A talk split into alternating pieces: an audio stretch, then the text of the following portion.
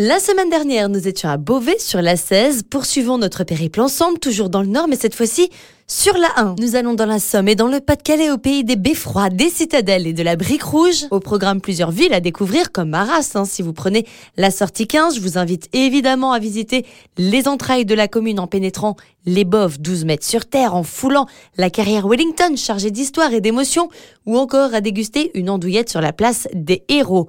Vous pouvez également remonter au bout de cette autoroute 1 pour découvrir le pays lillois et sa grand place, mais aussi Lens, sortie 17 et Nain-Beaumont.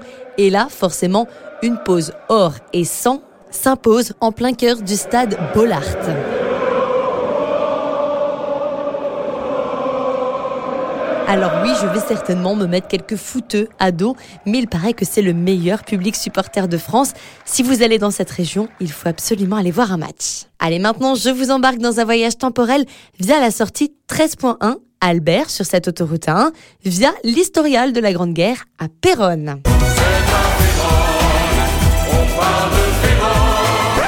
Mais non, pas Vérone, Péronne, P P comme euh, patate, comme produits locaux, comme Picardie. Et oui, puisque nous y sommes. L'historial est classé musée de France, dédié à la Première Guerre mondiale. Heure de retour inconnue. Pourquoi avoir choisi Péronne comme lieu de mémoire, me diriez-vous? Eh bien, tout simplement à cause de la bataille de la Somme en 1916, opposant les alliés britanniques et français aux Allemands. C'est l'un des conflits les plus meurtriers de cette guerre. C'est un moyen évidemment de commémorer les victimes, mais aussi une façon de transmettre une part de l'histoire aux visiteurs. C'est très important. Impossible de manquer le musée.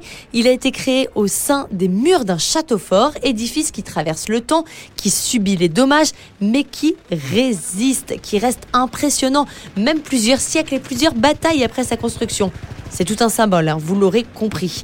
Cet ouvrage médiéval date du XIIIe siècle, bâti en briques rouges, rien d'exceptionnel pour la région. Cet été, plusieurs activités vous seront proposées pour vous adultes, mais aussi pour les plus jeunes.